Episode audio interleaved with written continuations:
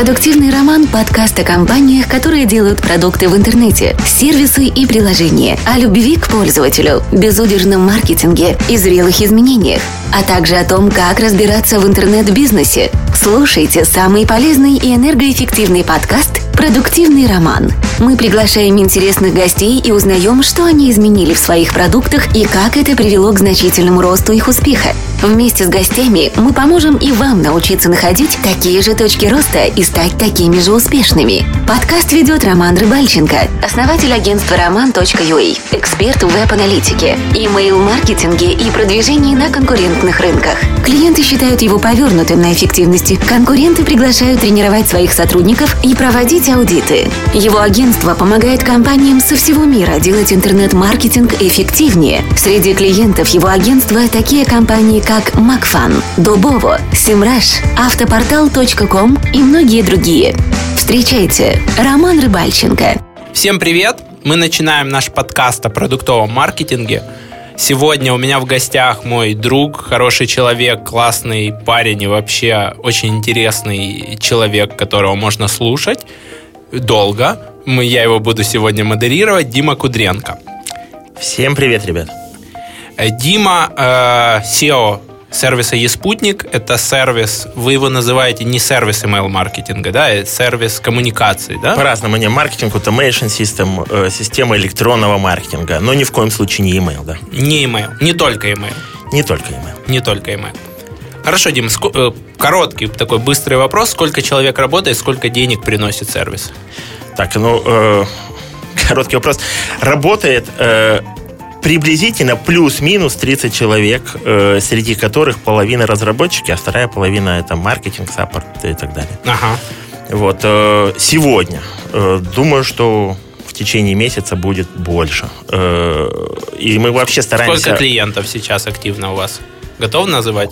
Э, Тысячи клиентов активных, э, десятки тысяч тех, которые не активные, но клиенты с регистрациями. Э, По поводу денег, мы не публичная компания, но если вот так вот сказать, э, более миллиарда оборота, фу, миллиарда, господи, хотелось бы миллиарда, Ну, неплохо. миллиона. Это ближайшая цель, Мгм. вот миллиона э, в год. э, В какой а вообще, валюте? В долларах, конечно. Доллара. Мгм. Вот, но э, так вот, чтобы сказать вам, за прошлый месяц мы заработали, этого я не могу сказать. Ну и ладно. В общем, цели мы услышали, цели классные, амбициозные. Э, У тебя есть Достижимое, это Есть еще рядом компания Ardos, которая занимается аутсорсингом разработки ПО. Как, как сейчас ты с ней связан? Какая твоя роль в этом всем? И сравнивая эти две компании, где ты себя видишь больше? их не надо, нельзя сравнивать. Э, Это есть модель, которую мы выстроили. Все началось с аутсорса. Э, Потому что мы разработчики, и мы э, продавали свои умения и навыки э, для клиентов. Как правило, это клиенты Англия, Штаты, Западная Европа. Мы разрабатывали серьезные enterprise, это корпоративные такие проекты, которые на года. Мгм. Я где-то читал, что вы разрабатывали что-то для, или слышал в каком-то из твоих интервью, что-то для полиции, МЧС и да, так это далее. несколько лет моей жизни было, да, работал, это э, английский проект. Разрабатывали, если хочешь, я расскажу про это. Э, или про предыдущий вопрос сейчас.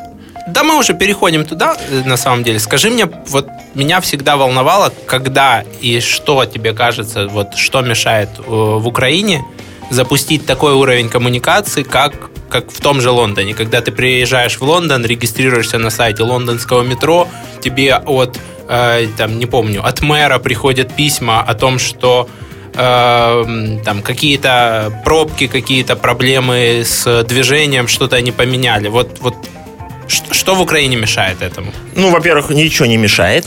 Э, во-вторых, это не общение.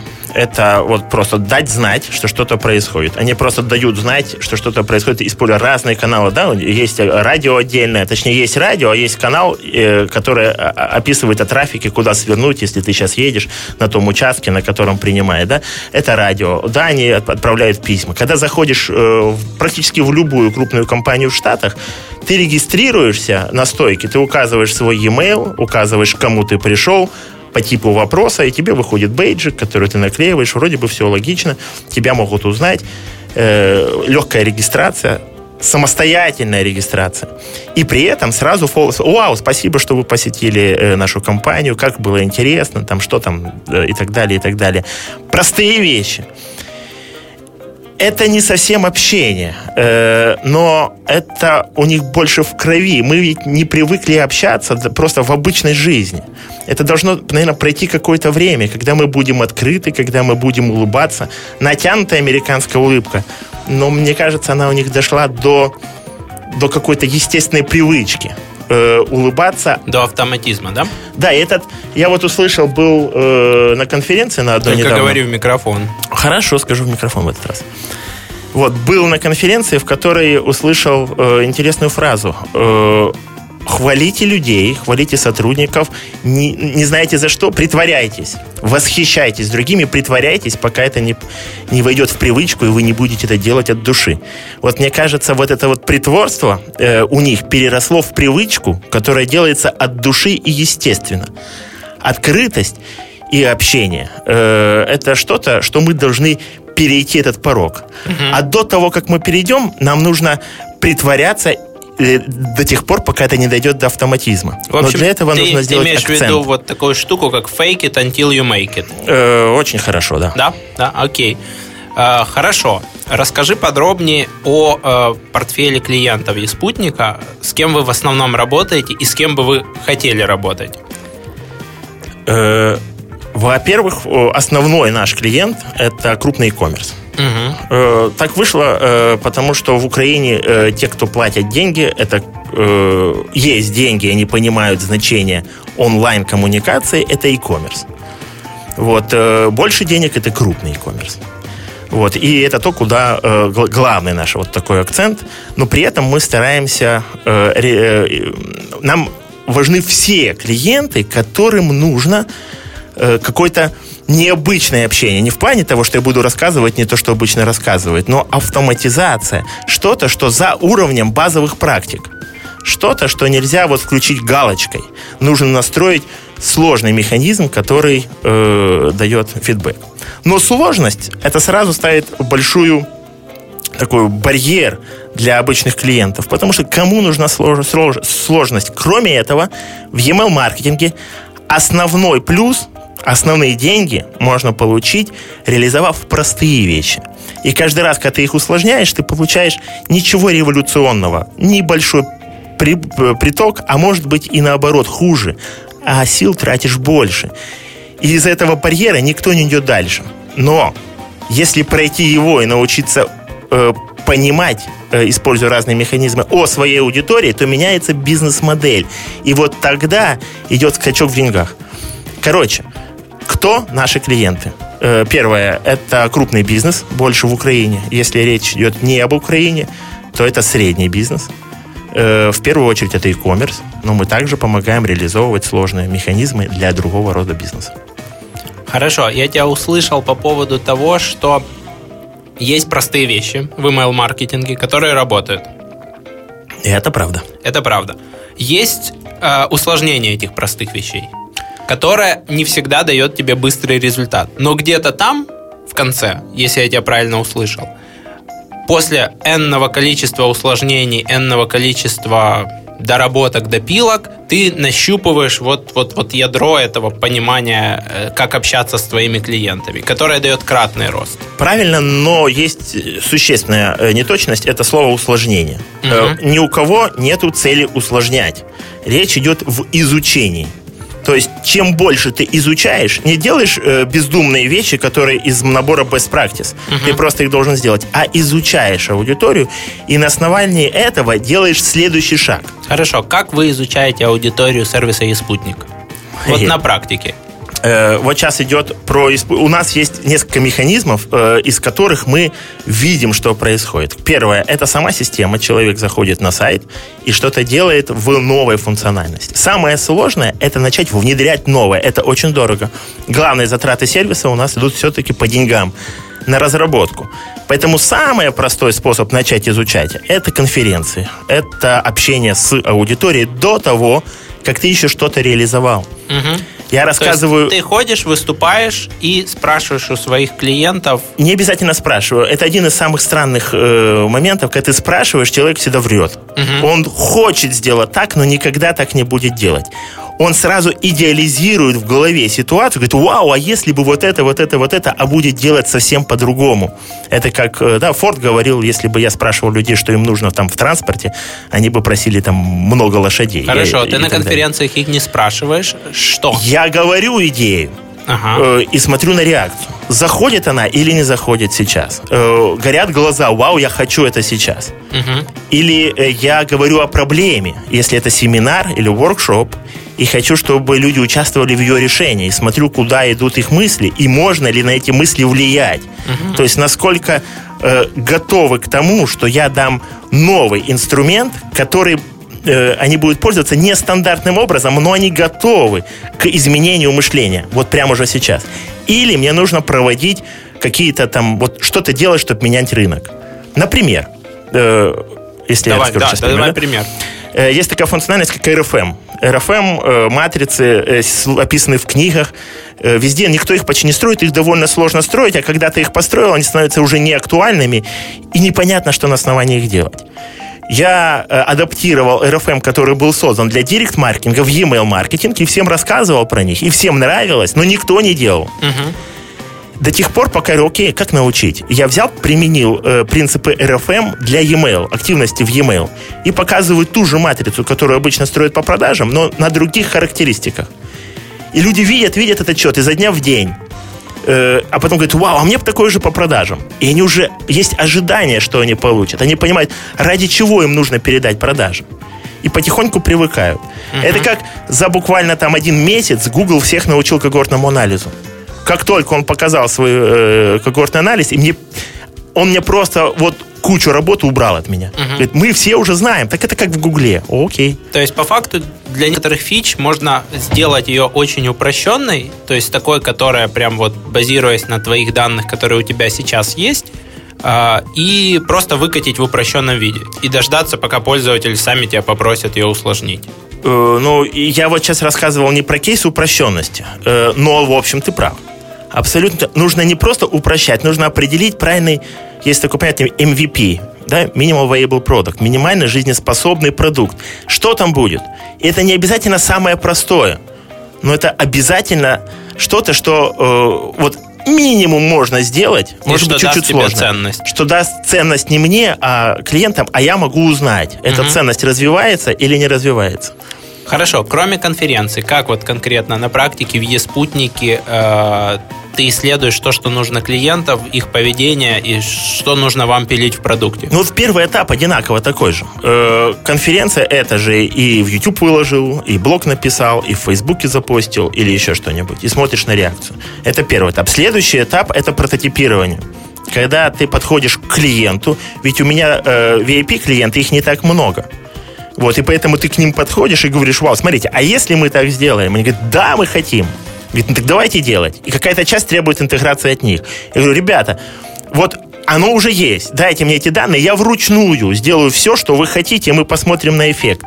Так я делал первый РФМ, так я делал первые анализы, всякие когорты, так я делал первую персонализацию на основании офлайн продаж, так я делал интеграцию с большинством систем. Дайте мне данные, я вручную сделал, вау, работает. И, и теперь давай автоматизировать. Угу. Что для этого надо? А давайте вы эти данные по фиду передадите. Фид долго строится. А давайте я сделаю сервис, который упростит, например, то, что делает от вас. Адаптер напишу. Ваших данных в этот. Нужно написать отдельный запрос к вашей базе. А вы запрещаете, потому что конфиденциальность. Придумали другое решение. И оно начинает усложняться, усложняться, усложняться в зависимости от приоритетов. Что сделать быстрее, чтобы сэкономить больше в рамках базового решения. Вот следующий этап. А когда уже все сделано, есть решение, которое можно показать пользователям, нужно говорить, вау, налетайте, оно работает, и кейс есть. Угу. Не надо, ну, на мой взгляд, сразу разрабатывать много для того, чтобы начать изучать. Изучать нужно с момента появления идеи. Ну, это так. Ну, откуда ты такой умный? Э, экстремальное программирование 10 лет назад э, говорило о том, что э, можно сейчас вот на эту тему? Вот зря ты это спросил. Вот зря, да, это спросил? Вот, ну хорошо. Слушай, э, я, ну, один из моих э, вот таких вот э, вызовов перед рынком это привнести лучшие практики, которые есть в программировании, в маркетинг. Угу. А в программировании они появились не просто так, а потому что мир IT двигается гораздо быстрее, чем, ну, чем все остальное, очень быстро все меняется. И там 13 лет назад еще собрались ребята и говорят, вау, все так быстро меняется, и мы не успеваем заказчик просит одно, мы делаем, а заказчику уже нужно другое, а нам нужно следовать контракту, или все, но ну, это уже никому не надо. Или потакать заказчику, так он вечно, он же садится на шею, и все несчастливы. И тогда придумали, собрались разные практики, там уже были XP, там скрамы, канбаны, лины. Они все собрались и создали Agile манифест – Четыре основных value там описали и 12 принципов. Но вот эти четыре основных value, э, первый из которых Individual Interactions over Process and Tools, обратите внимание, процесс и инструмент не так важны, как общение и индивидуальные какие-то потребности. Или следование, э, достижение бизнес-целей гораздо важнее, чем следование контракту. И там появилось много-много-много тактик, как этого добиться. Э, многие взяли из производства. Lean Software, Lean Toyota Production System. Угу. Вот взяли, оттуда сказали Lean. И уже лет 15 назад э, Том и Мэри Поппендик написали книжку Lean Software Development, в котором написано 7, как э, из офлайна, там есть такие потери, потери времени, потери ресурсов, привести в разработку. И все перевернулось. И IT так на это отреагировало. И, в общем, это был живой-живой мир. А здесь в, допустим, интернет, э, e-commerce или вообще в IT вот э, маркетинг, интернет-маркетинг. Вот здесь тоже уже нахлынула эта война, волна, но с небольшим опозданием. И вдруг начали те ценности пытаться адаптировать. И тоже создали свой agile манифест. Только там 7 пунктов. Они не знают маркетинг. Хотя мы... Какой agile манифест читать? Вот в нашему... Не, ну это же разные. Один маркетинг agile манифест, другой разработчиков э, манифест.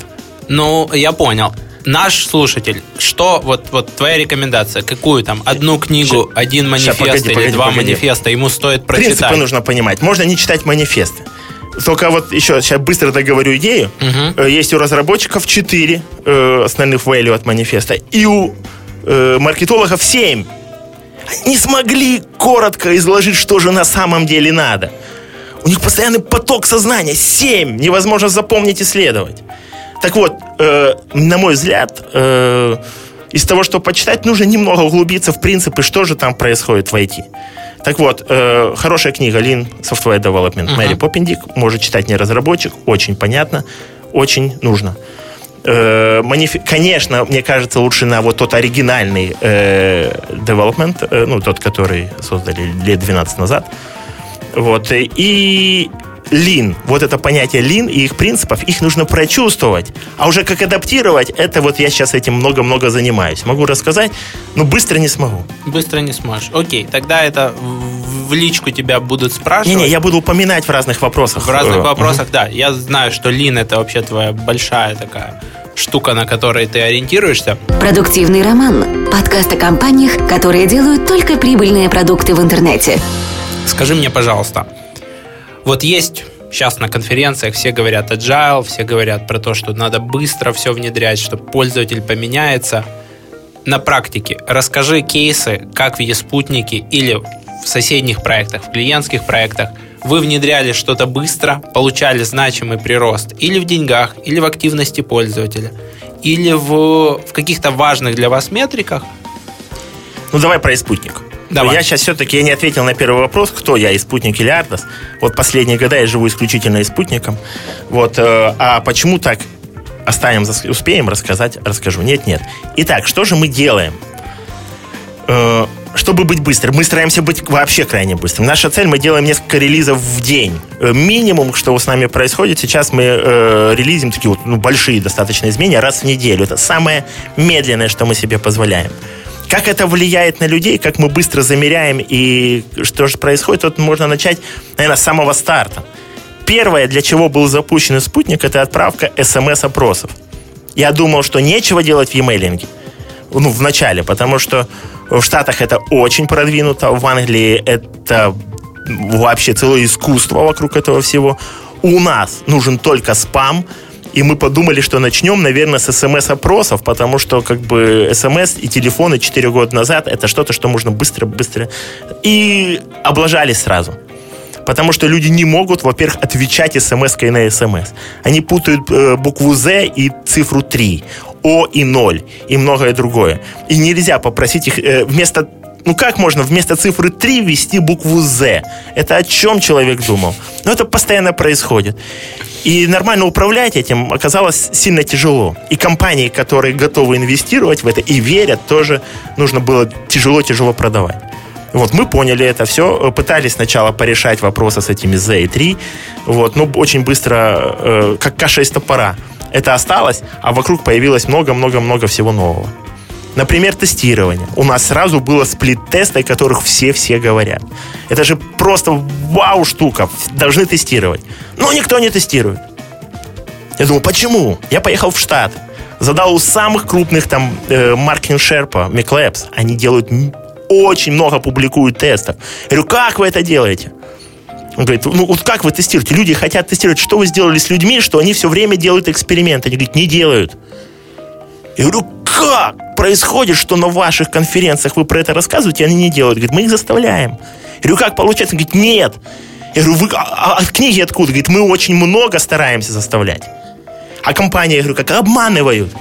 А как это обманывают? Говорит, ну, э, у нас по контракту они должны провести тест. Они его не проводят и делают какую-то фикцию, которая не может на настоящим быть тестом. Говорим, а как, как сделать так, чтобы это было естественно? Говорит, ну слушай, ну мы сели целый там час рисовали, и в конце концов говорит, ну давай сделаем хотя бы на тестирование тем. И сдали возможность, чтобы... А, а как человек э, тему в письмо пишет? Пишет, стирает, пишет вторую. Говорю, ну слушай, ну это же как раз этот момент для тестирования. У тебя две идеи, не надо стирать, проведи тест. И мы добавили возможность в системе добавлять к, письму, добавлять к письму две темы. Три, сколько хочешь. А эксперимент уже пойдет, и письмо придет, результаты, и все такое. Как только мы такое добавили, количество экспериментов выросло не на порядок, больше. Все начали тестировать. Такую чушь начали тестировать, ты не представляешь. Я, я после этого, во-первых, я был счастлив. Каждое утро я приходил и смотрел, какие проведены эксперименты. И у меня есть отчет, вот эта тема отработал. Я начал учиться на, на других. Мне, мне, мне это нравилось, пока я не понял, что тестируют нетестируемые. То есть результат эксперимента не приводит ни к чему в будущем, не накапливает знания. Ты знаешь самую главную проблему email-маркетинга, мне кажется, те, кто занимается регулярными рассылками? Не? Не-не-не.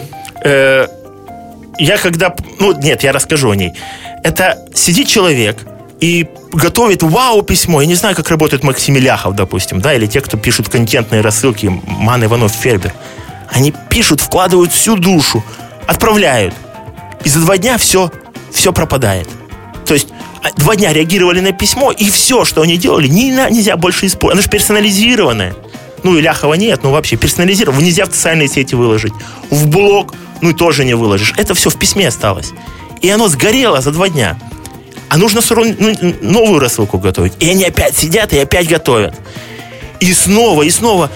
И каждый раз отдают частичку себя, и это на всю жизнь. Она ни, никак не вернется.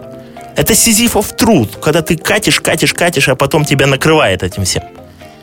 Выход только один. Я когда узнал, что, что происходит с нашими э, маркетологами, которые у нас сопровождают компании, я говорю, ну все, вот мы запрещаем делать рассылку, если в ней нет ничего, на основании чего вы выучите, ну что-то поймете, гипотезу какую-то проверите. И у нас запрещено делать рассылку, если в ней нет, кроме маркетинга какого-то инструмента для продаж, чего-то, что накапливает данные. Только это может э, вот этот странный э, труд, за который нужно не только молоко давать, а вообще как бы человек физически истощается, морально истощается.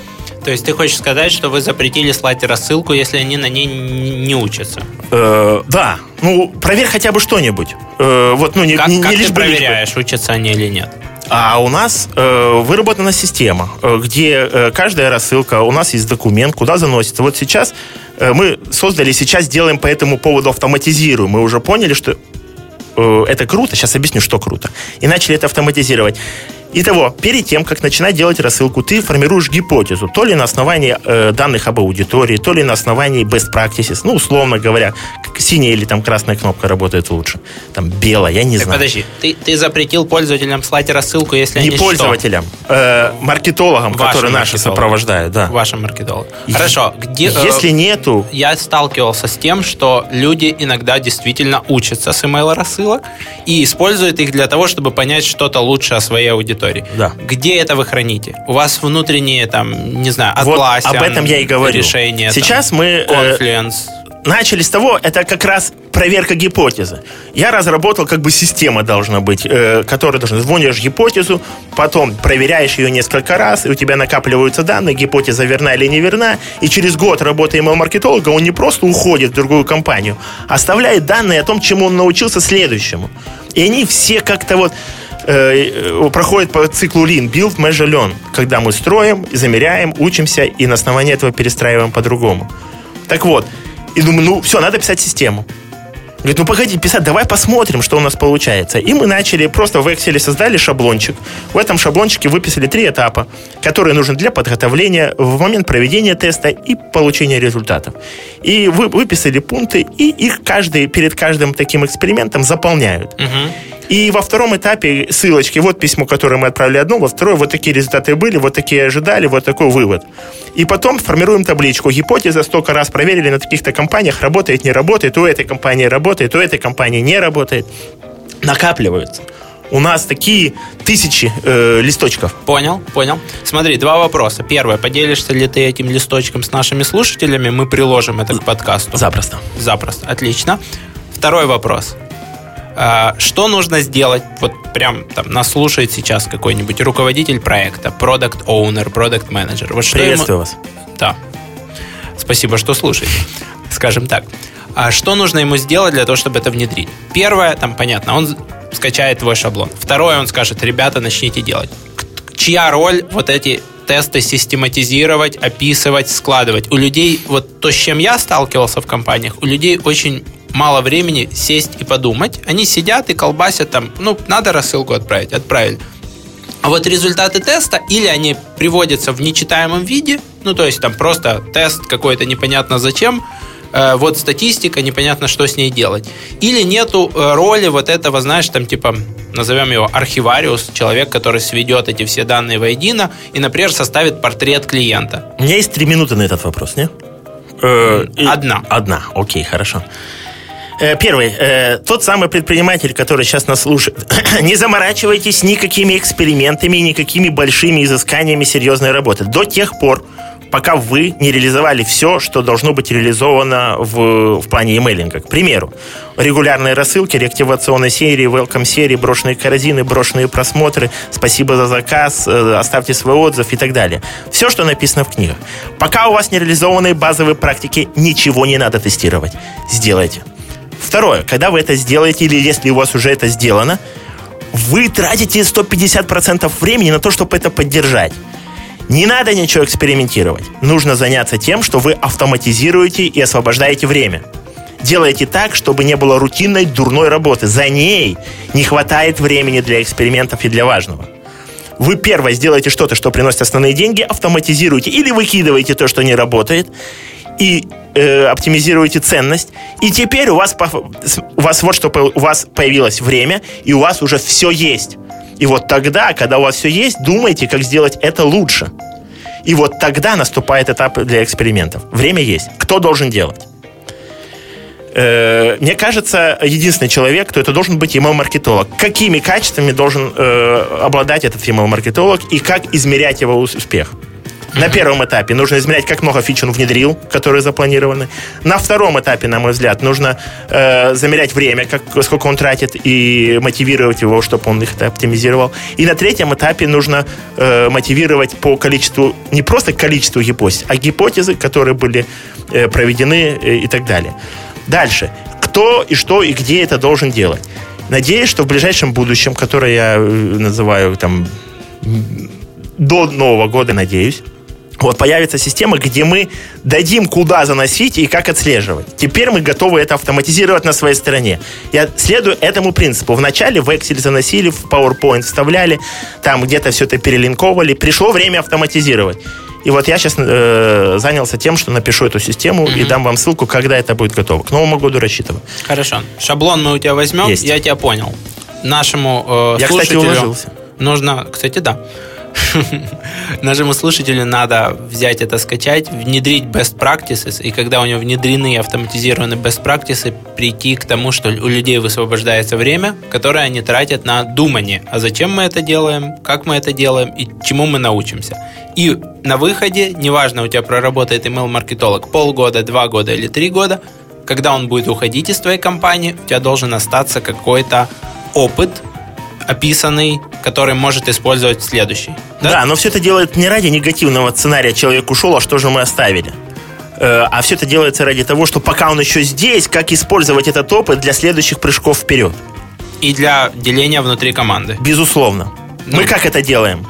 У разработчиков, я же говорю, мы от разработчиков приносим best practices, есть такое понятие, как фест – фест, это там, допустим, раз в неделю, раз в итерацию, это у них называется, у нас называется. Собираются, и разработчики гордятся, показывают, что, чего же они добили за эту неделю. Говорят, хвастаются. Говорят, глянь, какую штуку я сделал, офигительно. Теперь вот там, или я вот внедрила, посмотри, какие пользуются.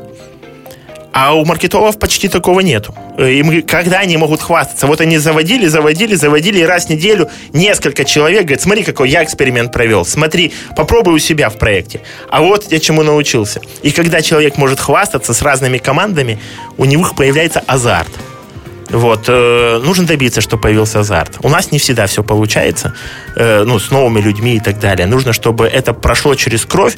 Для этого нужно пропитаться концепциями Lean Угу. Это то, о чем я начинал. То есть у вас один день в неделю или какое-то специальное время, где разработчики приходят за пиццей, э, хвастаются, что, получилось за прошлую неделю сделать. Да, но не в день недели, должно быть крайне быстро, но да, допустим, у нас это происходит в среду в среду, да? Mm-hmm. Ну, не в пятницу, чтобы еще можно было успеть что-то внедрить. Это переходит перед тем, когда э, за день до кода фриза и серьезного релиза. Но мы хотим, чтобы серьезные релизы прошли, их не было. Чтобы он флю, ну, э, плавно, э, несколько раз в день внедрялось, он просто показывает, смотри, что я сделал, и этим пользуются.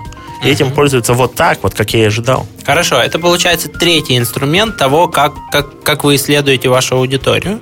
Это вы проводите тесты, люди хвастаются этими тестами и делятся внутри команды. И, возможно, часть из этих тестов документируется. Не, ну это наши ребята, это не совсем наша аудитория. Это мы как бы тестим практики, э, инструменты, какие работают. Для чего мы, собственно, и создали агентство. Э, а теперь э, я обязан теперь ответить на тот вопрос, который ты первый Подожди, создал. у вас есть а, агентство email маркетинга? Именно об этом я и говорю, да. Вот я об этом не слышал. Ага. Э, я пару, пару раз упоминал, но не в этом речь. Речь идет о том, что мы сервис, который мы делаем и которым мы счастливы, нравится, это software development, Wardus. И мы вдруг понимаем, чтобы стать реально богатыми, мы должны сильно вырасти в количестве людей. Сильно вырасти, потому что иначе, ну, часовая ставка так или иначе есть, можно делать какие-то сильно нишевые вещи. Но в конце концов, те, кто занимаются аутсорсом, продают человека часы и можно продавать в три раза дороже, но в три раза богаче это как бы еще не совсем факт, что ты станешь. И в три раза мало. И поэтому мы захотели сделать продукт, которым можно увеличить количество компьютеров включенных и стать намного богаче, потому что у нас есть правильная аудитория, которую можно масштабировать на разные рынки и так далее, и так далее. И вот появился Сколько у вас тогда было человек в команде, когда вы уже начали так активно думать про продукт, э, в Вардосе? Порядка 50, сейчас порядка сотни. То э, есть вот компания, которая уже есть 50 человек в команде, которая хорошо работает на аутсорсе, может спокойно думать о... Думать нужно с самого начала. О сайт-продукт. Э, речь о том, чтобы достаточно тратить на это силы и времени, но вот что самое важное в этом симбиозе продуктовой и аутсорсовой компании – в том, что в аутсорсе все время новые технологии, новые там или проекты, или ты там тестируешь что-то, и это легко принести к себе. Во-вторых, это, это возможность э, людей ротировать для того, чтобы свежая кровь приходила в проект, и кто-то один обучался на другом проекте, просто сменив то, чем делается. Разработчики не любят долго сидеть на одном месте. И третье, это возможность быстро вырасти и быстро сократиться. То есть ты можешь быстро подключить какую-то команду на микропроект и вернуть ее обратно, если очень надо. Или наоборот, сказать, вау-вау, мы там понаделывали, нам маркетинг сейчас не хватает. И разработчики поработали в другом месте. Софт, э, аутсорс и продукт очень классно живут э, ну, одним Вместе. целым. Ага. А и потом у самое- вас появилась к этому еще третий кубик агентства. И вот, и теперь, когда мы создали продукт, а мечтали включать компьютеры, а поняли, что рынка-то не существует как такового, и самый быстрый способ э, протестировать новую фичу, когда она еще не закончена, ее нужно, ну, как бы сильно делать э, через разные места, вот, это легко делать э, родным домашним агентством. Мы э, начали создавать то, чего не хотели. Еще одно агентство, которое менее маржинальное. Но именно агентство позволяет быстро тестировать идеи. Еще мы также само э, работаем с партнерами агентствами, э, те, которые мы готовы, мы говорим все, что у нас происходит. Мы вместе проводим совместные встречи, делимся инсайтами. Э, в Украине это э, компания Промода.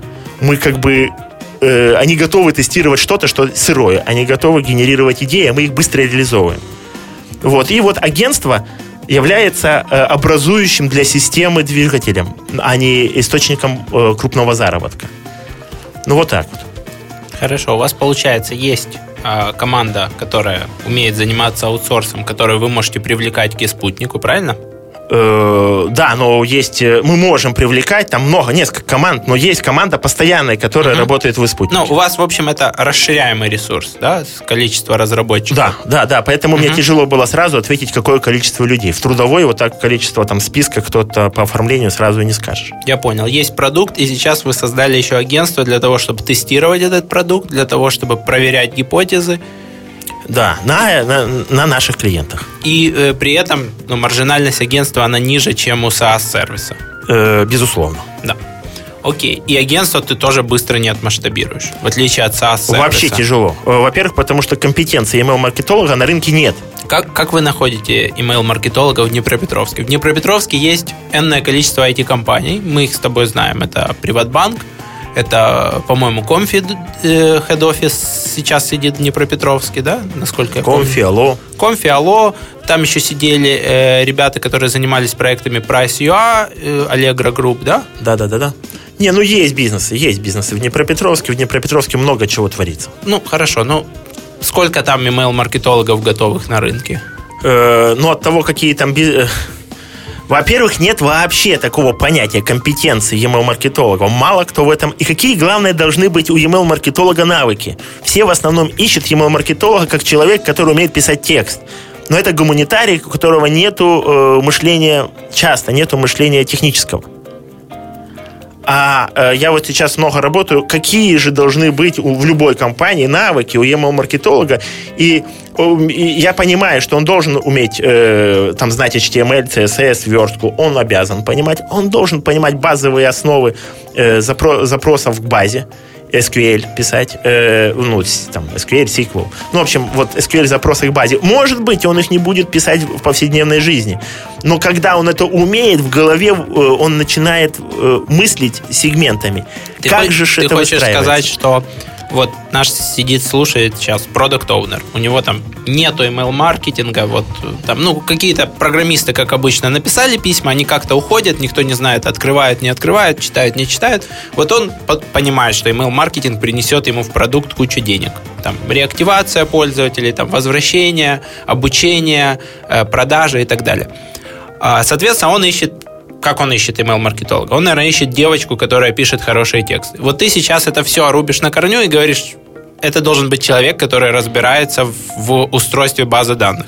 Да, ну может быть, э, да, девочка не сможет не сможет вывести систему на уровень вот дальше. И мыслить гипотезами зачастую тоже тяжело. Требуется техническое знание для хотя бы ну, систематизации этого всего. Ни в коем случае не хочу сейчас обидеть гуманитариев.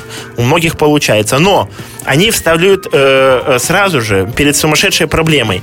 Когда ставят ТЗ, э, на быструю реализацию э, заказчику. Они говорят, вот у нас там есть API, вообще слово API должно не бояться хотя бы, да, быстренько отправьте нам запрос. Какой запрос? Ну вот запрос там описано, данные передайте нам, а я составлю для этого письмо. А сейчас как письма делаются? В письмах есть динамический контент. Это писать код нужно в письме.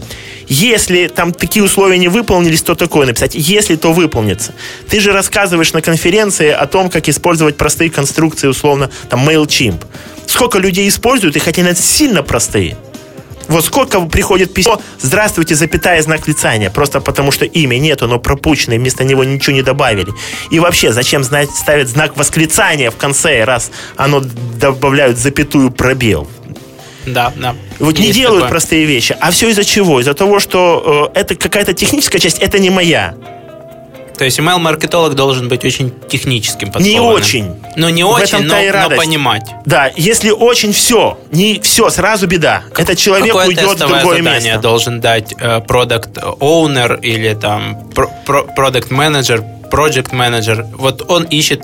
Я расскажу, как я делаю. Давай. Э, не имеет значения, э, на самом деле, можешь ты и знаешь ты HTML, CSS или нет. Okay. Можешь ли ты программировать if, then и for each циклы писать. Потому uh-huh. что это базовые навыки, и это хорошая новость. Только базовым нужно легко научиться. Каждый может научиться играть на гитаре по нотам. Ну, это soft skills. То, что быстро, Very легко. Skills. Exactly. Uh-huh. И что выходит? Выходит, что э, я этому научу, но должен знать, что этот человек обучается логическим этим. Поэтому я решаю на собеседовании небольшие задачки.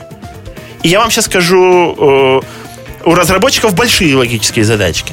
У маркетологов маленькие логические задачки. Пример. Сейчас э, расскажу пример. Э, э, на прошлых, вот я провел порядка 15 собеседований за ну, вот последние дни и узнал, что большинство email-маркетологов, которые на email, не могут решить, решить пример. Не, не задачку, а пример. Одна вторая плюс две третьих. Да. И я, это было очень большим... Э, или вот задачка, я э, не, не собирался бы ее задавать никому, просто я вдруг думаю, елки, я не готов, а какую же логическую задачу? Я же общаюсь обычно с разработчиками, это сложно, и он ее не решит. А ну-ка задам ему проходную задачку, у которой есть все-таки подковырка. Например, есть озеро. Знаешь, что такое ряска? Но это маленькое такое на озере растет. Да, маленькая рясочка, и у нее есть особенно. Я вспомнил, у меня я живу возле речки, у меня, э, когда выходил э, к речке, он тык-тык-тык лопается, они очень быстро плодятся. Они плодятся в два раза за день. И вот, э, используя это правило, они плодятся в два раза за день. Если бросить одну ряску, то озеро целиком полностью покроется ряской за месяц, за 30 дней. А за сколько покроется, если бросить две ряски? Кстати, неправильная формулировка, нужно говорить по-другому. А если бросить две рязки, то за сколько оно закроется? Чтобы вопрос не был, как в задачке в школе. Ну, две рязки, одна рязка за 30 дней, две рязки за сколько дней? Ух ты. не надо сейчас отвечать Тут даже ни в коем я случае. зависну, наверное. Не, не, не нормально. Мне не нужно, чтобы человек правильно ответил. По инерции все говорят в два раза быстрее. Я не парюсь по этому. Это окей. Я объясняю, слушай, а если в три раза? Говорит, ну в три раза быстрее. Я говорю, в 30 раз. Говорит, ну в 30 раз быстрее. Я говорю, ну это значит за один день. Он говорит, нет, что-то не так. Все, это нормально. И я говорю решение задачи, объясняю, что может быть. Посмотри, ты бросил одну, через день их будет две это правильно, говорит, получается, они все на день отстают. Это правда, получается, на день позже всего лишь. И он говорит, допустим, не, нифига. Я говорю, пытаюсь доказать ему, это правильное решение. Э, еще некоторые варианты. И он может соглашаться, нет, не важно, как он думает, соглашается ли, ну вообще понимает ли. И если он ошибается, это неплохо. Плохо, если он не может думать. Вот. Это и... вообще золотая фраза, мне кажется. Не, ну, когда мы говорим «напиши текст», все пишут нормальный текст. Вот, но когда мы решаем задачу, он говорит, я вам что тут, математик или маркетолог? Это ж не математика, это просто... Здравый смысл. Да, но на собеседовании люди волнуются, они допускают ошибки. Я это тоже очень прекрасно понимаю. Просто можем ли мы найти здравый смысл в реальных задачах, к которым человек не был подготовлен? Хорошо, то есть... А остальному я его научу. Получается, что по факту тебе для того, чтобы взять email-маркетолога, ты можешь взять просто человека с хорошим там инженерным, физическим образованием, то есть с хорошей логикой и так далее, и научить его софт-скиллам в твоей сфере. Абсолютно. Беда в том, что если у человека есть эти навыки, он, скорее всего, их развил и заним... зарабатывает в долларах, быстро э, работая в QA, BA, разработчиком, еще что-нибудь. Поэтому мне нужен человек, который просто не понял, что как бы надо идти туда, а потому что он любит другое, он любит креативность, он любит писать текст, ему нравится гуманитарий, он ненавидит сидеть и писать код. И это хорошо, но у него есть навык логического мышления. Он умеет, э, там, не знаю, не буду сейчас дальше про задачки. Угу. Одну вторую плюс две третьих должен сделать каждый, даже мой сын во в четвертом классе изучает дроби. Ну, логично, согласен. Вот, вот зачем вам изучать дроби, а то вы потом скажете, Нет, что... кстати, те, кто не решают, это тоже не критерий. Вау, не решил, до свидания. Э, как бы нужно вот просто галочка там, там, там, там, там, и ты понимаешь, хороший человек, но не решит, не сможет он написать ТЗ на внедрению триггера. Каждый ему McToy должен научиться знать, что такое JSON и как использовать какую-нибудь утилиту или экстеншн к Chrome, допустим, Postman. Отправить JSON запрос, проверить, что он работает, автоматизировать и потом сказать, вот этот запрос, разработчик, отправь. Хорошо, вот взяли мы такого технаря. Не технаря, Ну, нет, н- как нельзя с его навыками, сказать, не до которыми можно развивать Да. техническую область. Человек, который умеет мыслить логически, Да, скажем так. да, да. А, и он ноль в email-маркетинге, например. Ну, ты же готов такого брать? Ну как, э, слушай, не ноль в email, в email маркетинге ноль, окей, хорошо. Но умеет писать тексты, понимает, и мы там... А, Хорошо, то есть ты все-таки проверяешь две компетенции. И умение писать текст, и понимание Первая, технической первая, стороны. первая компетенция. Э, а вторая это э, одно необходимое условие. Нет, как же правильно сказать? Да, э, если он умеет писать, это недостаточное совсем. А вот то обязательно. Вот то обязательно, потому что без того он просто превратится в э, SMM-менеджера. Э, Извините, если меня слушают сейчас SMM-менеджеры, я Да, имею ребят, в виду простите, ради бога, не, тоже. не диджитал-стратегов, а немного. тех, кто просто вот публикует посты про котяшек. Да. И Да. так вырождается. У нас в этом я и чувствую проблему. Мы начали именно с этого и видим, что вырождается. И поэтому у собственников email-маркетинг может не работать. И вообще запросто. Но он все равно будет что-то давать. Сразу большинство всего будет давать это. Ты не сделаешь, не напишешь там какую-то креативную тему, которая все перевернет. Я не верю в те кейсы, которые отображают на конференциях. Мы увеличили в 4 раза продажи, потому что в баннере изменили слово get на слово, а, my на слово yours. Мгм. Не верю. А некоторые делают такие кейсы. Но я такого никогда в жизни не видел. Ты видел? Да, но у меня тоже непонятно. Вот когда рассказывают, что мы поменяли тему, и у нас все прям выросло. Ну, не было у нас такого. То Не, ну есть можно. Оно Ой, чуть-чуть А прирастает. тестируют. Это если ты специально тестируешь что-то очень плохое с очень хорошим. Да, да, что-то проходное, типа там новости компании, и, и там получи скидку только сегодня. 80% тестов не отрабатывают. Да. Вот просто знаете об этом и все. Это нормально. А на конференции говорят про эти 20. Как быть готовым к тому, что клиент рассчитывал на тест э, и, и не получилось? Ну, нет в этом проблемы. Записываешь в табличку. Не получилось, это тоже опыт. Это не просто опыт. Его можно попытаться доказать. Э, почему? И, кстати, э, э, про тестирование. Все же говорят, делайте сначала перед A-B-тестом AA-тест. Мгм. Еще одна чушь email маркетинга. Это все, все, потому что все email маркетинг появился позже, чем маркетинг посадочных страниц и сайтов. И берут одно, перетягивают другое. Не надо, вы отправляли раньше рассылки, возьмите любой сегмент, сами постройте и посмотрите, посмотрите, была разница в старых рассылках для этих сегментов. По-другому заново перестроили, снова посмотрели, есть разница. AA-тест не нужен, вы можете провести тысячу AA-тестов старым задним числом. Мгм. А actionable дела, они по-другому делаются. И вообще, сплит-тест, это я начал про это, они не работают, потому что нету, нельзя отправить 10% A, 10% B и дослать победителю через два дня. Потому что все меняется за эти два дня. 40 раз выигрывает один, потом 40 Да раз даже не выигрывает этом. второй. Вот вы узнали, кто победитель э, в четверг. И что, в субботу отправлять результат? Ну да, это уже все по-другому. В- а- если уже да, устарела эта акция? И главное, кто-то знает, а неудачники, которым вы решили, что они получат лучшее предложение. Они как бы и последними. Ну зачем все это? Нужно учить, вот на мой взгляд, в массовых рассылках нужно делать A-B-тест 50 на 50, допустим. Отправили всем, вы узнали что-то, закрепили, проверили. Как- а A-B-тест можно размер- делать в триггерах. Какой размер базы должен быть вот для э, регулярных рассылок, чтобы, Начать чтобы увидеть, ну, чтобы увидеть значимые изменения, Э, чтобы научиться. Ну, во-первых, нужно каждый результат проверять э, на значимость. Для этого есть Significance Calculator. Пишите в Гугле и находите, или давайте в подкасте найдем Как несколько ссылок, да, которые... статистической Вот просто вводите, смотрите, достоверно, недостоверно. Если э, одно лучше другого в два раза, нужна маленькая база. Э, если оно мало отличается, нужна большая база. Ну, условно это- это говоря, я 5000 понимаю. можно тестировать. 5 тысяч. Ну, 5 тысяч напополам поделить в по две с сегменте. половиной в сегмент. А, и как бы... минимальный размер сегмента где-то от двух с половиной. Понятно, Но, что ребята- могут, могут быть примеры, когда там все выросло Не в 4 обязательно. раза. Сейчас Да. объясню. Мгм. Не обязательно так. Потому что если ты проверяешь гипотезу, мысль, ты эту мысль можешь проверять месяц, два, три. И количество, на скольких ты каждый раз проверишь, будет расти, расти. Ты Тестировать виду, можно что- самых маленьких что, сегментов. ты э, просто делишь свою базу на вот эти две с половиной плюс две с половиной, и они получают не одно письмо, а три письма с проверкой этой гипотезы. Не, каждый раз э, случайно. Каждый Э, раз случайно. Выделю, ну, если это такая гипотеза типа синяя или красная кнопка, то каждый раз, да, случайно. А если это гипотеза, например... Но сильная или количество- красная не даст тебя Ну, это я прироста. говорю, чтобы все поняли. Ребята, самый тупой вообще эксперимент цвет кнопки. Если кнопку видно, она выделяется, как бы это хорошо.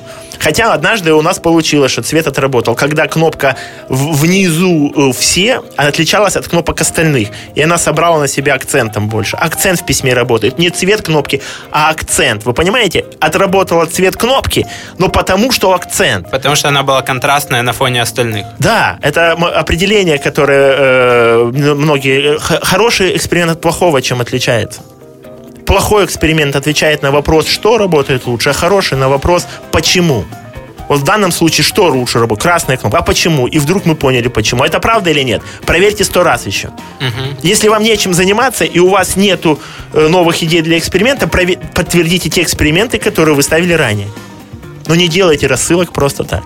Мгм. Я, я тебя услышал. Я надеюсь, что наши слушатели зарядятся и прям пойдут это все делать и пробовать, и Не надо этого делать. пока у вас нет реализовано списка best practices и не, не автоматизировано то, что жрет ваше время. Продуктивный роман. Твой подкаст в этом стремительном мире интернет-бизнеса. По e-commerce все понятно, об этом очень много написано. Э, ну, там, я не знаю, у вас в блоге, у нас в блоге, там, еще в куче мест. Скажи, вот если у тебя продукт, можем взять какой-нибудь SaaS, похожий на e-спутник, можем взять какой-нибудь, не знаю, ребята пишут софт под э, операционную систему macOS, продают на весь мир, ну, понятно, что преимущественно на США. Какие best practices, какие первые письма, которые вот прям дадут им сразу быстрый результат, им нужно внедрить? В любом SaaS э, первые письма, ну, там регулярную рассылку отправляете, не совсем регулярно, ничего страшного. Потому что вы не продаете как бы постоянно массово всем. Самые важные письма – онбординг письма. Онбординг.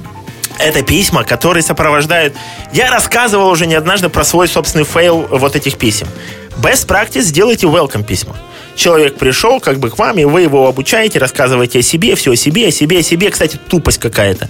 Почему все говорят все о себе? Надо Во время welcome с его стороны. да? Не надо даже говорить с его стороны. Что он Цель получит. ставьте. Да, ну это ясно. Это о себе, что он получит. Речь не о Ага. э, маркетинг э, премудростях. Речь идет о том, что в письме нужно поставить цель узнать о нем что-то, что позволит вам лучше продать впоследствии. Ведь с письма можно это сделать. Узнать крючки расставить, на которые он на этот крючок повелся. Значит, у него есть, например, такой-то страх или особенная потребность в таком типе решения. И добивать его. Но это окей, это welcome письма. А мы сейчас говорим не столько про welcome, сколько про онбординг. Вот у нас SaaS. Люди, есть такая, вот, можно сказать, микровороночка. Э, Человек э, активирует, э, регистрируется, потом оставляет заявку, потом приходит ему активационный линк, он активирует профиль, заходит потом в систему, потом создает первое сообщение или импортирует контактов, потом тестирует сообщение. Если все было хорошо, он делает массовую рассылку. Если совсем хорошо, делает повторную, а потом становится платным клиентом. Вот если вот так э, большими мазками. И вот я отправлял свои welcome письма. Говорит, вот так нужно. Э, Они были обалденные, красивые, на мой взгляд, письма, которые первая рассказывала о том, как залить контактную базу, как ее сегментировать. И теперь, когда вы знаете особенности сегмента, вы создаете для него сообщение, думая об этом сегменте. Это второе было письмо. Как создать правильное сообщение. Потом у вас это все есть третье письмо. На третий день запускайте рассылку, как правильно ее запустить, на какое время лучше запланировать, и как, а потом на четвертый день, как анализировать рассылку. Вы же запустили вчера, как у вас все прошло, а на пятый вы все умеете делать. Вы супер, ребята, пожалуйста, пользуйтесь и рассказывайте мне о кейсах, а я буду вам помогать. То есть ты по факту сел и придумал идеальный путь твоего клиента по воронке. Супер идеальный, очень хороший. Э, но э, вот тогда я расстроился, когда узнал, что получив пятое письмо с приглашением в длинный путь идти вместе, людям, которые ни разу, ни одного разу не заходили в систему. А я там писал, вот теперь, когда вы уже умеете создать сообщение, он в систему не заходил. Так. Получается, что концентрироваться нужно на каждом этапе. Вот вы ему отправили активационную ссылку, он не перешел по этой ссылке, значит, нужно им говорить, слушай, ты, ты отправлял письмо, иди, e-mail, смс, звонок, если это важный клиент по профилю. Ну, если вы не в миллиарды и можете потратить деньги, если звонок окупится. Мгм. Или, например, а до каких пор, э, какой процент нужно себе разрешить? Какой считать нормальным? Вот у меня, допустим, отток э, 10% от регистрации в логины. 10% никогда. Это нормально или ненормально? Надо ли улучшать эту э, Как цепочку? ты понимаешь, нормально это? А я нет? вот так очень просто сделал. Я выделил сегмент. Ну, сказал, вот к нам регистрируются ребята, вот берете, и каждый распихиваете себе э, на одного такого клиента в течение недели. Ездите к ним в гости, тратьте любые деньги, но заведите их в систему. И вот э, каждый из них, ну, из менеджеров, и support, и sales, и там маркетинг, это все. Каждый э, должен был довести клиента до конца. Довел. И мы посмотрели, а приблизительно такой же процент, которые отказались по разным причинам. О, я просто там затестил, хотел посмотреть, но в принципе я там такой-то, такой-то. Вот, зайду, спасибо, но как бы и не заходили. А некоторые спамеры как бы и на раннем этапе, а некоторые еще что-нибудь. А тех, кого завели, оказались спамерами, их не надо заводить. И так далее. И вы перепроверили, что Все, это я показатель понял. нормальный. Все, да, не надо оптимизировать дальше. Это сверхусилие. Мне нужно оптимизировать и уменьшить э, ценность, сколько мы тратим денег. Все, ту-ту-ту, опустили, может, один процент потеряли. Мы готовы его потерять. Мгм, Я понял тебя. А получается тогда, что для, для SaaS, как best practice, ты рекомендуешь не простой там welcome цепочку, как, ну, вообще, наверное, ты со мной согласишься, что лучше написанное письмо, чем не написанное. Я всегда так говорю, согласен. И отправленное, чем не отправленное. Если у них есть хоть какая-то цепочка, это лучше, чем у них нету ничего. Правильно, если бы не было моей welcome, она же работала. Да, но ее можно докрутить, если ты ее сделаешь не просто welcome цепочкой, что ты представил, что пользователь на первый день вот это сделал, на второй вот это, на третий вот это, на четвертый у А него ну ты подумай, выходной. какого черта я решил, что пользователь будет в первый день контактами заниматься, а во второй месседжами, а сразу нельзя? Да, да. А что не наоборот? Получается, что э, то, что для там, большинства SaaS поможет, это вот то, что называют подходом drip campaign, да? Безусловно. То есть это подход, когда у нас... Мне очень нравится... Я не знаю, ты был в Израиле?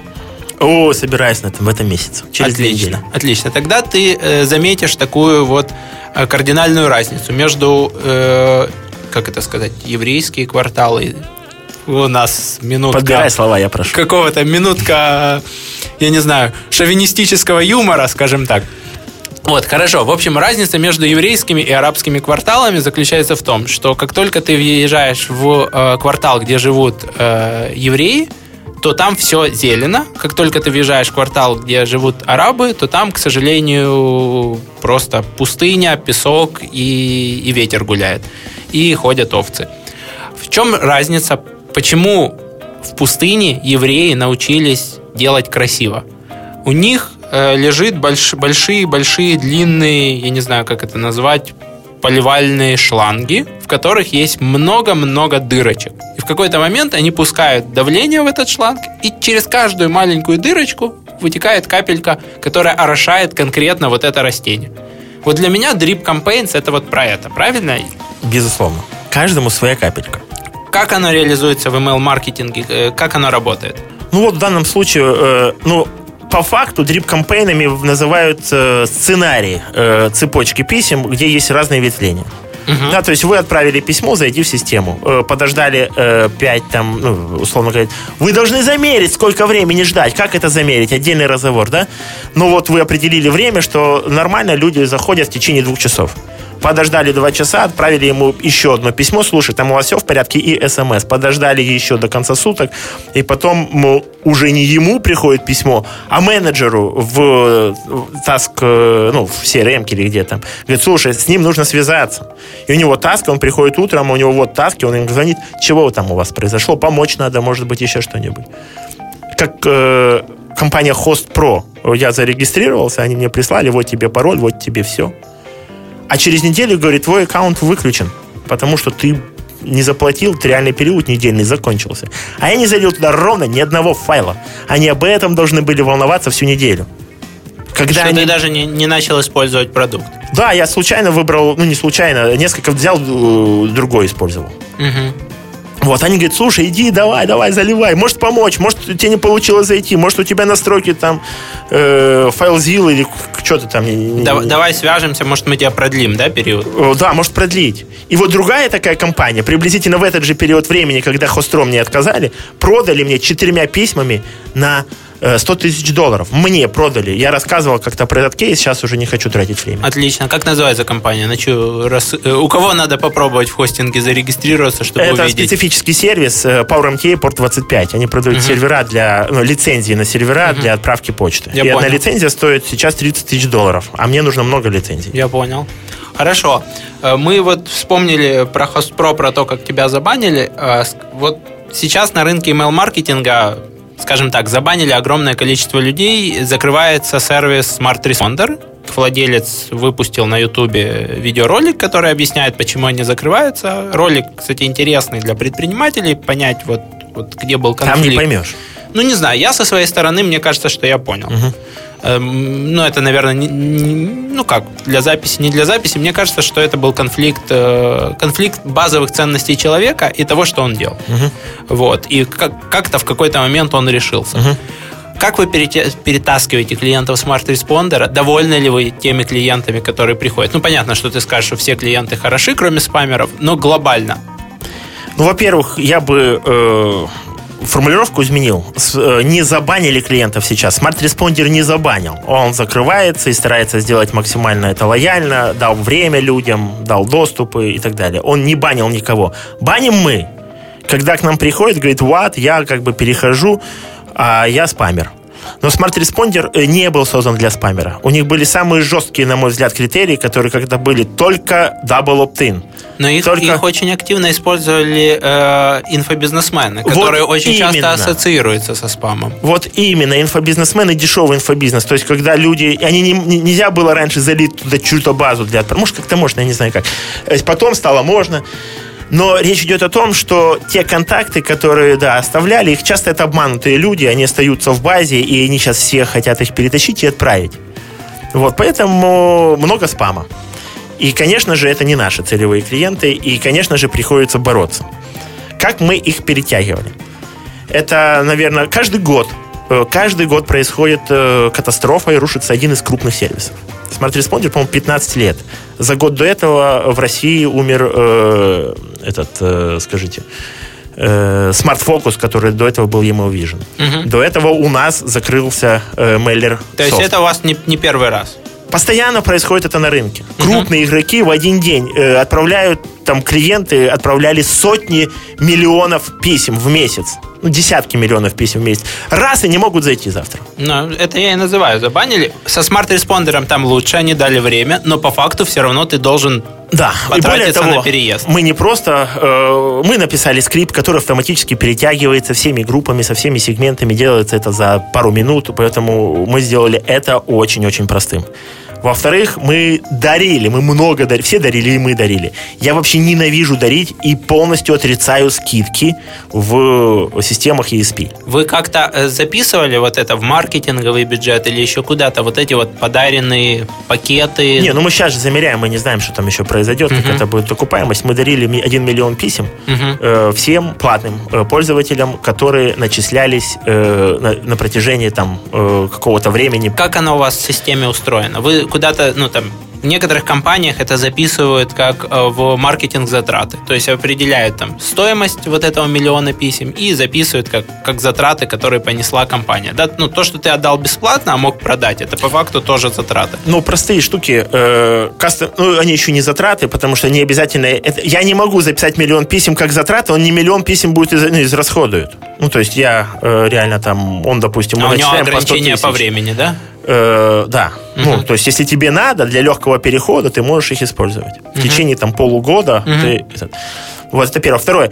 То, что мы стараемся делать, это ну, это практика у всех, да, Customer Acquisition Cost. Мы должны знать стоимость привлечения клиента и соотносим его с ценой, которую он нам принес за период времени. В SaaS очень просто, в отличие от e-commerce, период времени мы знаем коэффициент оттока клиента, мы его считаем. Клиентов, завис- привлеченных от разных источников, разный коэффициент оттока. В зависимости от его поведения и профиля компании разный коэффициент оттока. Отсюда мы еще выкидываем тех, кого мы забанили с самого начала, как, спамим- как спамеров. Ну и соотносим Customer Acquisition к LTV. Вот э, это то, что мы делаем. Скажи, такой вопрос. Э, Вот есть мнение, что Customer Acquisition должен быть в три раза меньше, чем LTV. Да, я не знаю, почему именно такое мнение, но оно считается как э, Ну, хрестоматийным. Чтобы, типа, все, там, да. бизнес-моделька строилась. У вас получается в три раза? Ну, у нас обычно получается больше, э, Больше. но э, нужно понимать... Не, чувств... не Ты же знаешь, чувствуешь- что такое LTV? Кто его считает? Э, Из тех, кто считает, я вот, например, пробовал разные модели. Они отличаются больше, чем в три раза, в пять раз. Я пробовал применять разные модели, формулы, и они в пять раз отличаются. Кому верить? В SaaS все очень просто. Вот пришел клиент, и ты просто вот замеряешь, э, сколько, ну, средний чек он тебе приносит, и ты его за год считаешь или за всю жизнь по-настоящему. Ну, в идеале за всю жизнь. А я не знаю, сколько он будет всю жизнь. У меня не- э, большинство клиентов, те, которые ко мне пришли, крупные, они вот пришли и продолжают работать, и я еще не знаю, сколько лет они будут работать. И неужели я имею право соотносить многолетнюю перспективу к сейчас привлечением? Я не хочу окупать клиента там 10 лет. Как я вначале сделал. Я когда стартовал, э, брендовая реклама, э, купленная э, в AdWords, вот, она мне э, окупала клиента в течение трех лет. Я выкинул ее.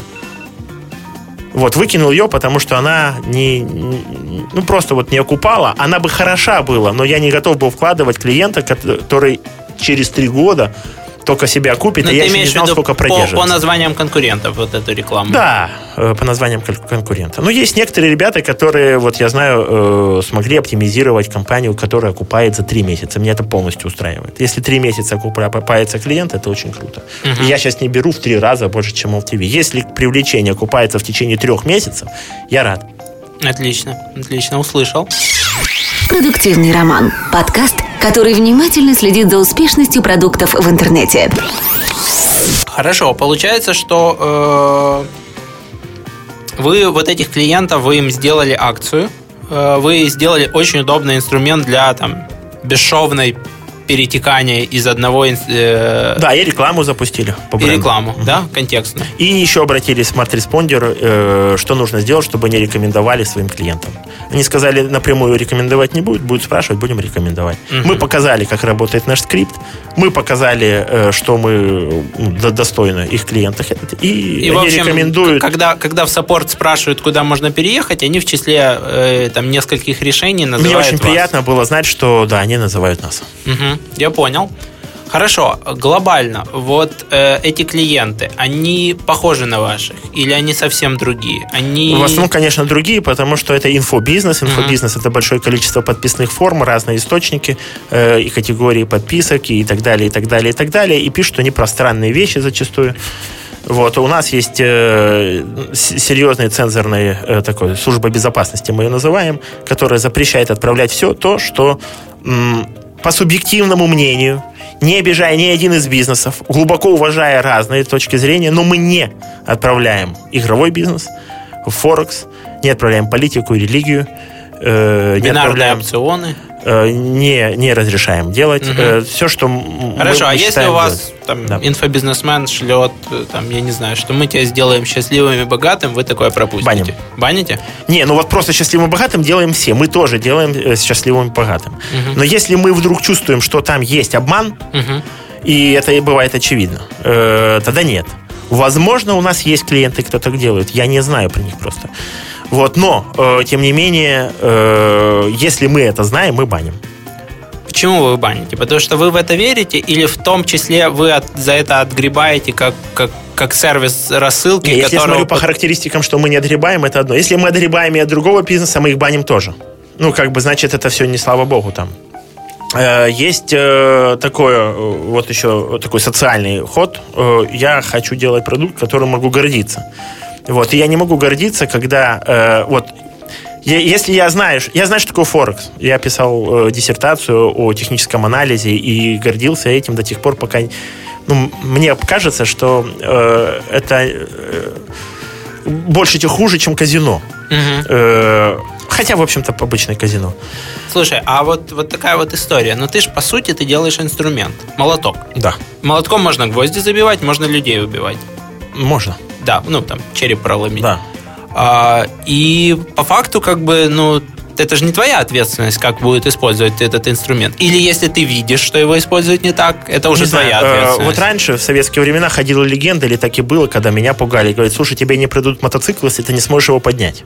В магазин приходишь, его кладут, И если ты его не поднял, тебе его не продают. Э, во всем мире не продают несовершеннолетним алкоголь.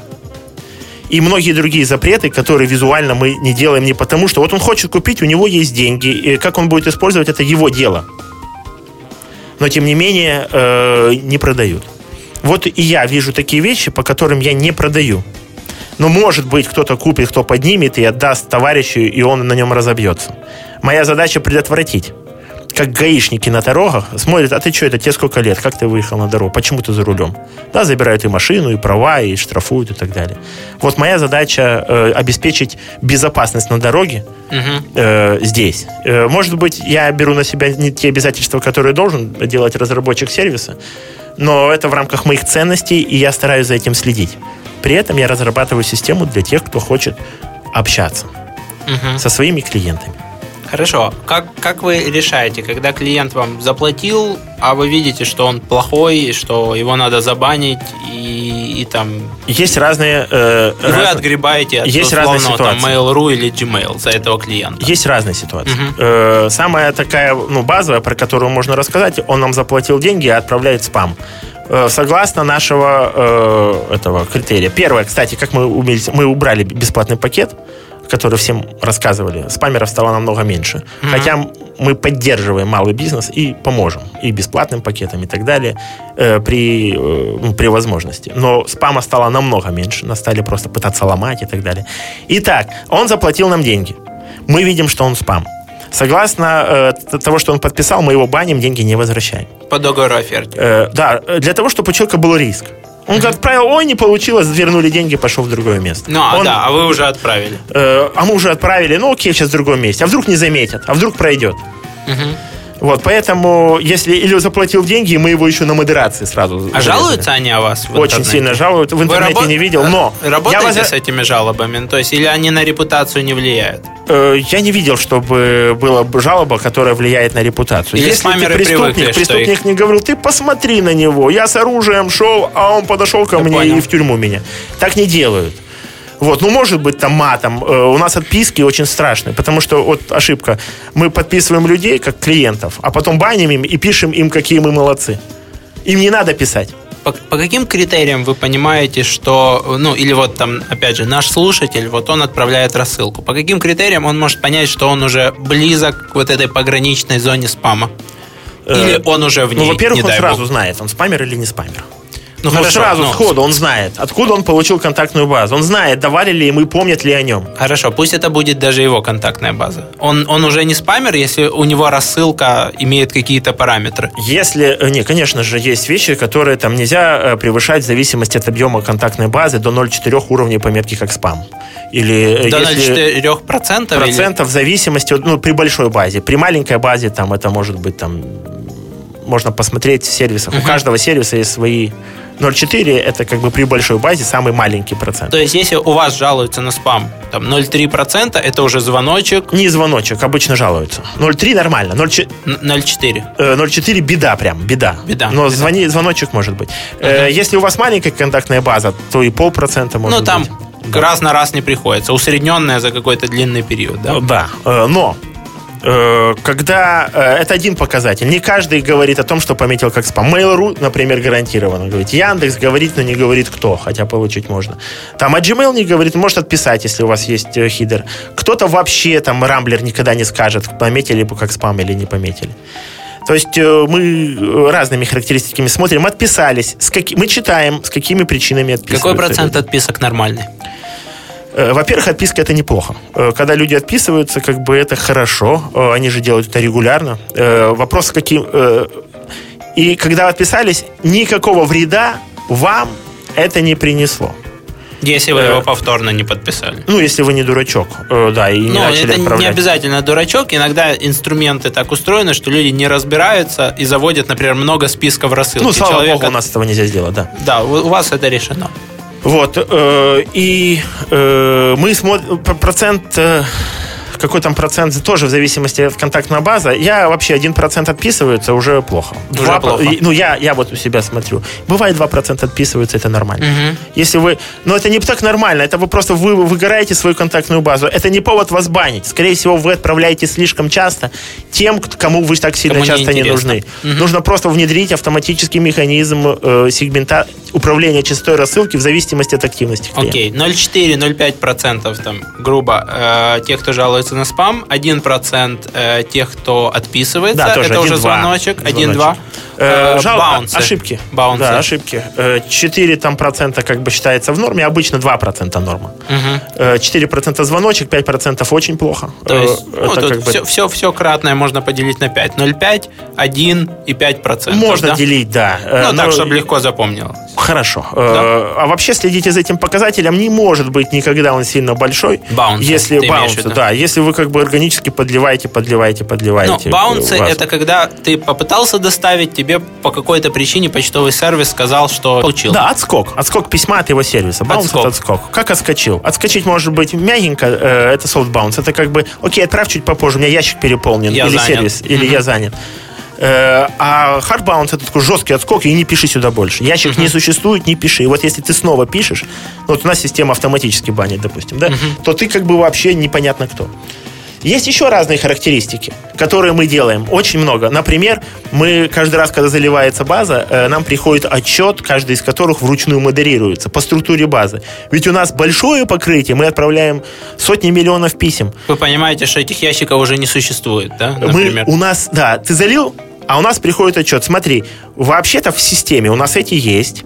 Среди них вот эти читают.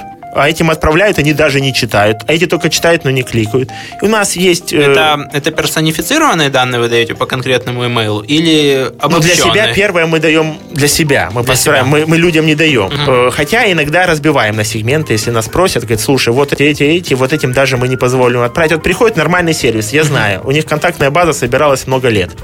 И Вот, там и есть часть, кому нет смысла даже писать. Да никто не знает даже, откуда они появились. Ни в одном сервисе крупной компании никто гарантированно не может сказать про всю свою контактную базу и ее источник. Я понял.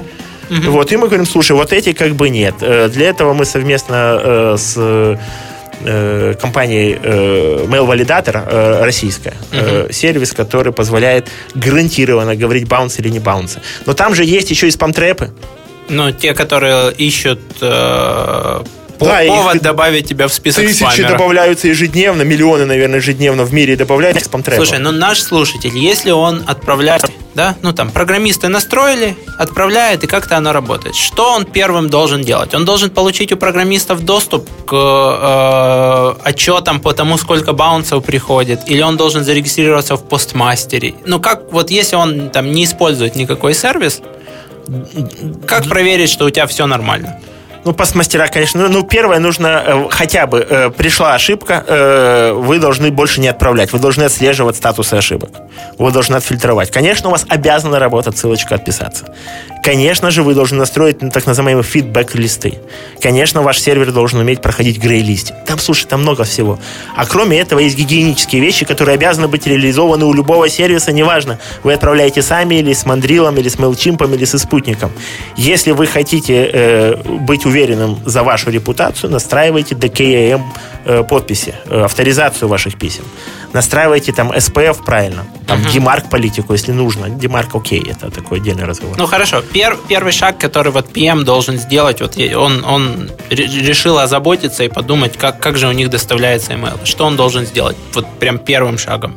Э, попросить отправить на системы типа mailtester.com и Ага. посмотреть отчет, который Это- говорит, есть ли он уже прямо сейчас черный список, все ли там э, нормально с авторизацией этих писем и так далее. Второе, спросить у Он разработчиков. тебе сразу оценочку дает, очень классный сервис, Да, мы его приложим.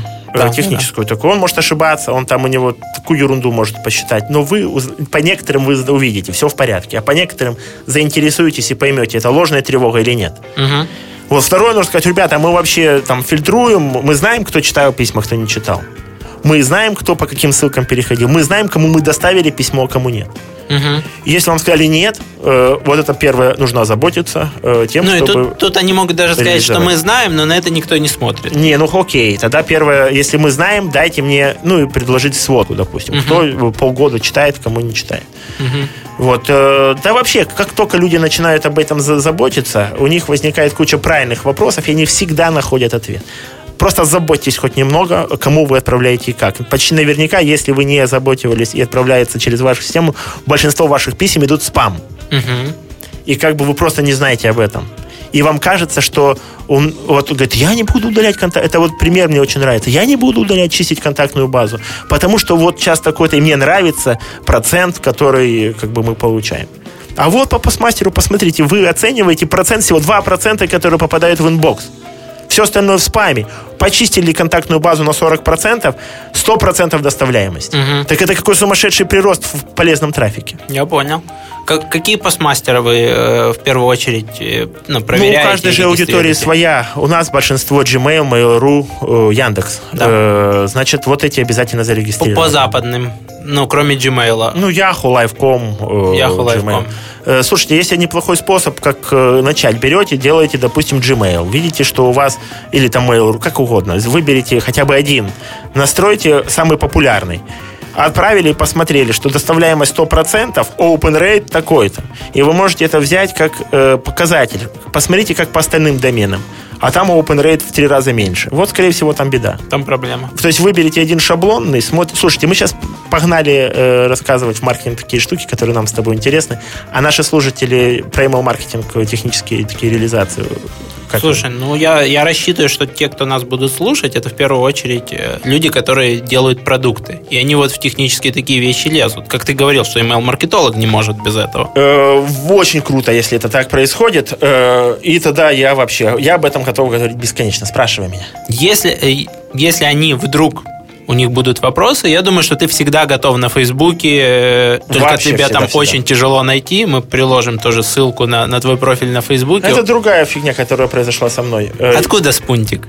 Вот, вот. Вот, я ждал этот вопрос. Во-первых, Всё, все да? говорят, особенно зависит от того рынка, говорят, слушай, у тебя на слайде опечатка, там же не спунтик, а спутник.